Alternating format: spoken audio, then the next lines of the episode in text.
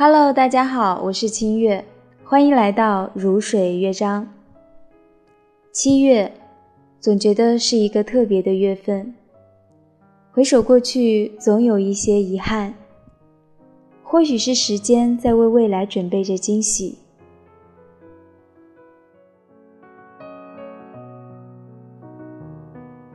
窗外雨声潺潺，而有些人。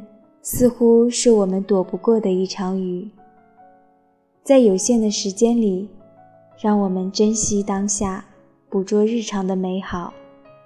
今晚，我想把古川俊太郎的诗《七月》读给你听。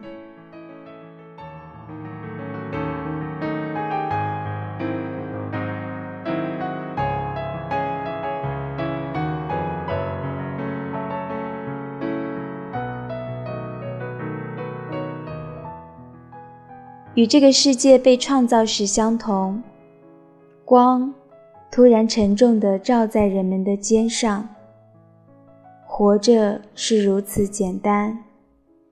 一起开始鸣叫的蝉，像刚学唱的合唱团。